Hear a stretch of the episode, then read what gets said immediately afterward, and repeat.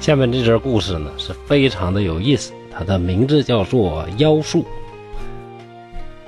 有这么一位愚公啊，姓愚，干钩于啊。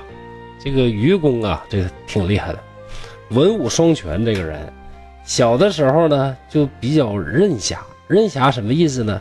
大家可以理解为啊，就是比较侠义，愿意啊用自己的这个能力去帮助弱小的人，特别喜欢打拳。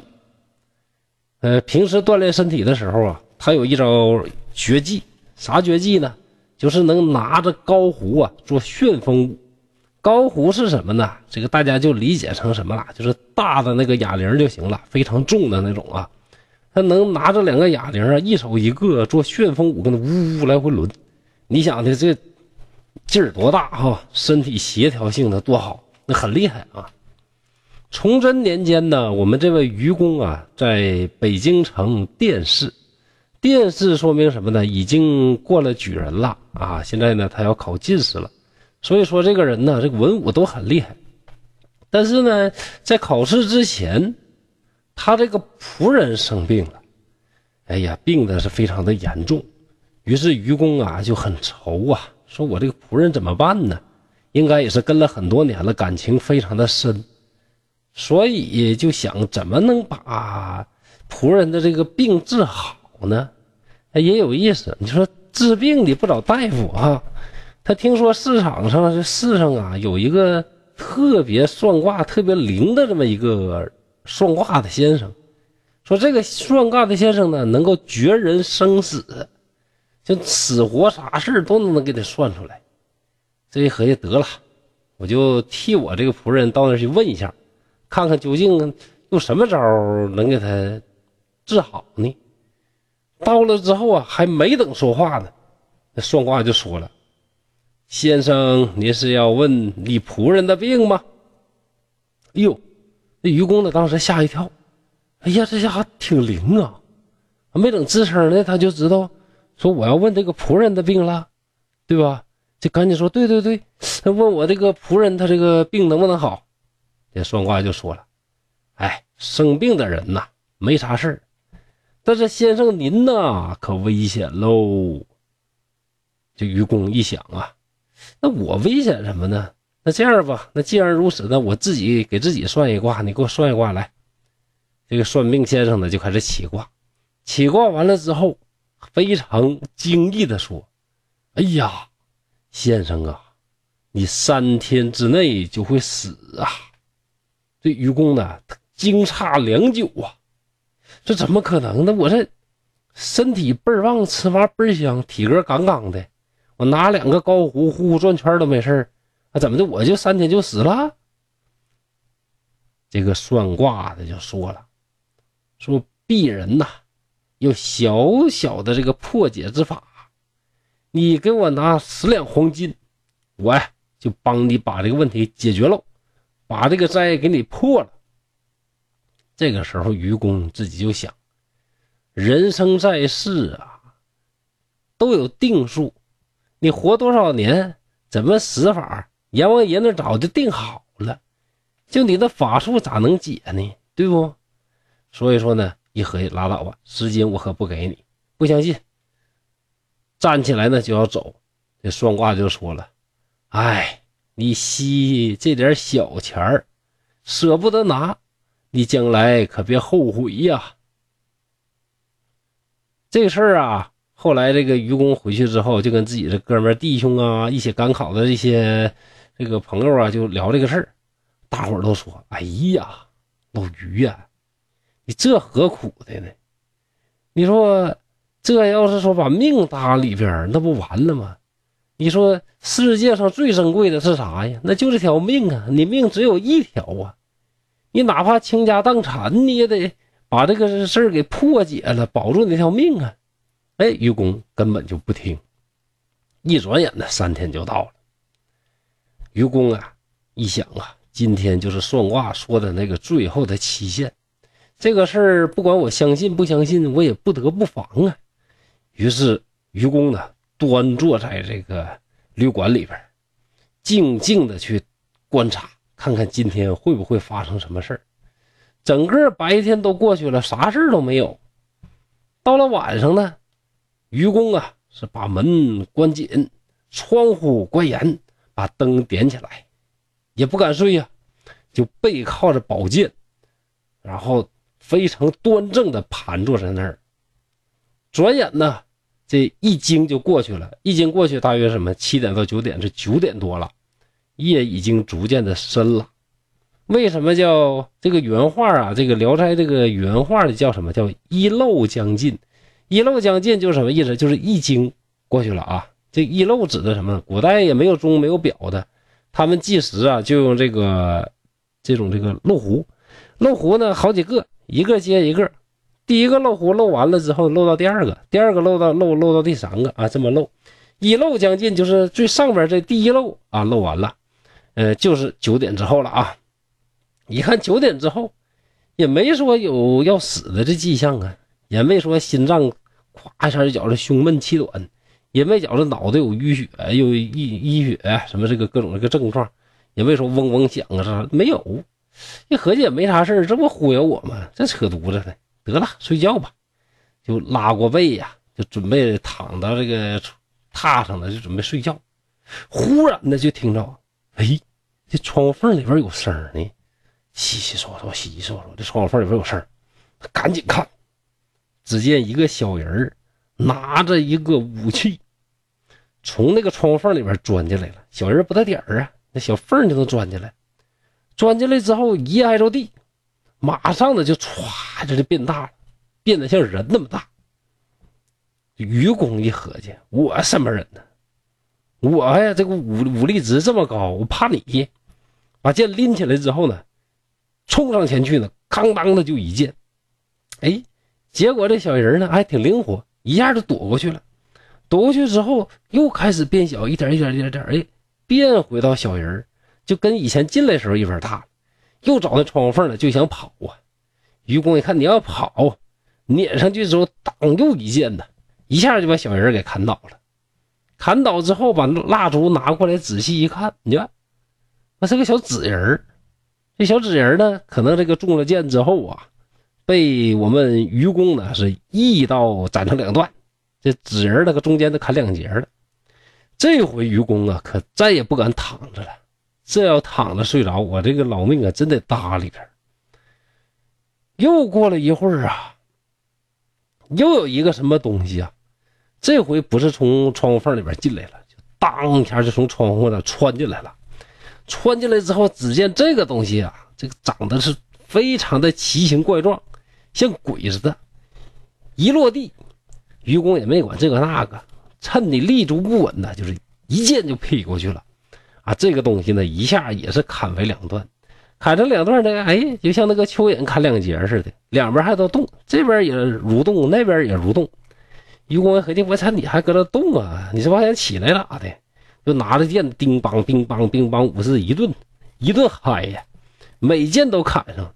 哎，砍上这个声音吧，哎，不像说砍到人身上哈，砍到肉里噗噗的，这不是那个声全什么的当当当的，挺硬的那种，挺脆的那种声仔细一看，原来是啥呢？哎，是一个土偶啊，这土塑的这种这个这个偶。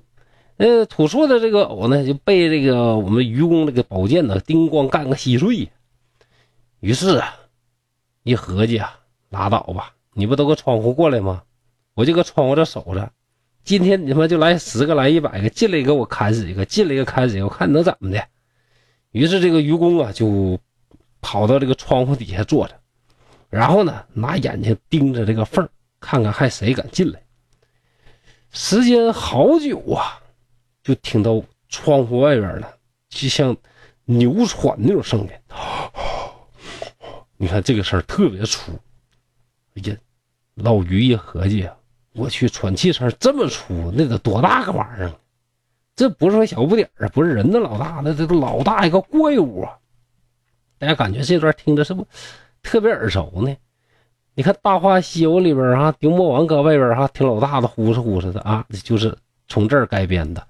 还有《大话西游》里边讲的那种什么，就是那个黑山老妖跟他吹气儿，吹一个死一个，对吧？你看跟我们前面讲的那个尸变啊，也是一样的。其实很多的这个故事啊，都是改编自于《聊斋》的啊，《大话西游》也不例外啊。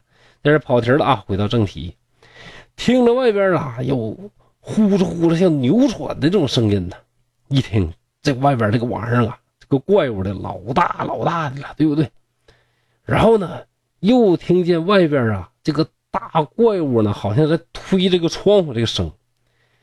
然后呢，就感觉这个房屋的这个墙都震了，哐哐的开始震，像地震了一样，就好像要把这房子推倒了一样。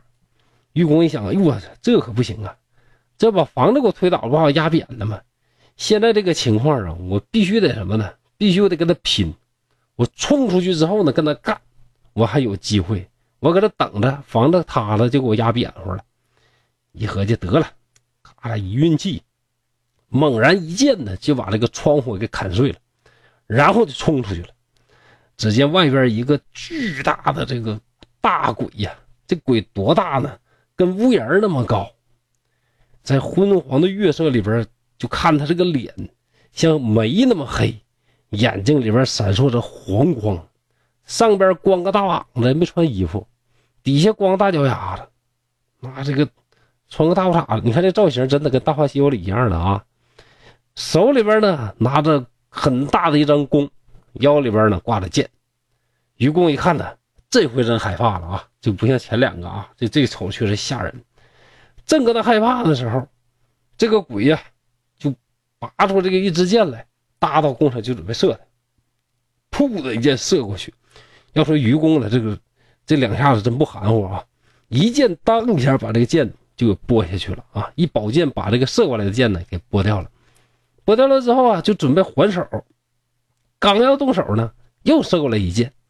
这回啊，这个愚公的这个再拨箭来不及了，赶紧的就开始往旁边一纵身，这个箭呢就射在墙壁上，咚的一声，就看这这个劲儿得有多大啊！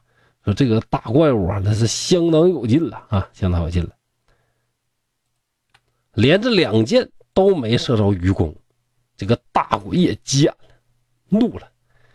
把腰里边这个佩刀给拔出来了，来回舞动，呼呼呼的啊，就直直这个带风啊！你看这个鬼大鬼呀，这个也不含糊啊，朝我们这个愚公呢就一顿劈。愚公一想，得了，我操，这明显这力量型的，我要跟你拼力量，这肯定是不好使的，对吧？那这回我就得啥，就得跟你比敏捷，是吧？于是呢。愚公就噌一下就穿过去了，那就类似于啥，咱玩这个格斗王啊，一下轱辘过去了，是吧？或者是一下子就穿过去了啊，一下子瞬间就近身了。因为你这玩意儿，你跟人家这个力量型的打吧，你就不能说你这个离远他肯定不好使，必须得一个什么的，一个快速一个移动啊，瞬间移动到他旁边，然后呢，我靠这个短呐来这个灵巧啊来干你。你这这个愚公呢，就是。这个原话叫柔劲啊，柔劲就是噌一下就穿到旁边去，就跑到怪物旁边了。这大鬼这个刀呢，这个大呀又长啊，呜一下就抡到一个大石头上了啊。这石头刚当一下就两截了。愚公一想，妥了，这机会来了，你这一下子可露出破绽来了，就拿出这个宝剑呢，就削鬼的这个脚踝，当啷一声，啥事没有，这鬼没咋地。啊，你这玩意奇怪不奇怪？这大鬼看，我去，你还敢砍我脚踝呢？当时就更急眼了，怒吼声啊，如同这个雷鸣闪电一样啊，你也听非常可怕。转身呢，又开始剁我们这个愚公。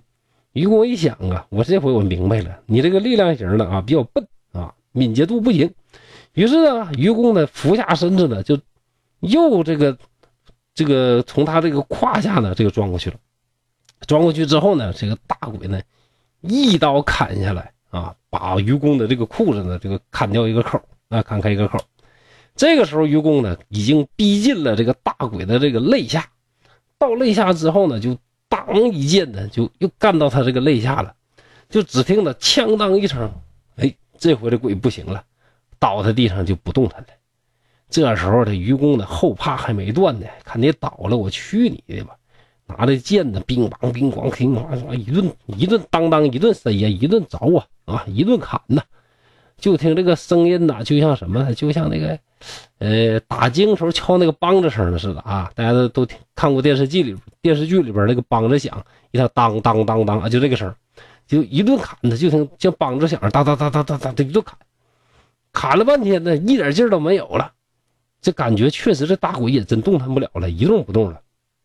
就拿过来蜡烛一看，呀，闹了半天呢，是像人那么高的一个木偶。然后你看这个弓啊、矢啊，哎，就这弓箭呢，这还挂在腰间，还拿着呢。脸上画的这个五官的画的是特别的狰狞，拿剑砍的那个地方都出血了啊！你说这玩意奇怪不奇怪？于是啊，这个愚公真是一点都不敢睡了。就拿着这个蜡呀，就等着天亮，一边等啊，一边合计，那怎么奇怪呢？就这一宿怎么来这么多怪物，出这么多奇怪事呢？仔细一合计啊，明白了，肯定是这算卦的小子使的坏呀，他肯定是用他那个法术啊，这个一点一点的，就是各种方法来害我。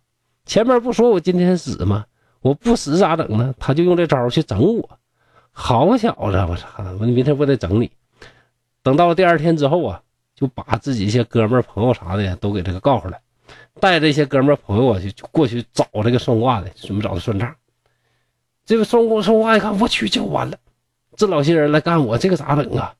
赶紧的用了一个法术，就看不见了，找不着了。到那之后，这愚公带着大伙一瞅，哎，这人哪去了呢？旁边就有人说了：“没事，老于，我告诉你招啊。”这不隐形术吗？那算个球啊！你就整点狗血往上一喷，马上他就给他这个，把他这个形就给现出来。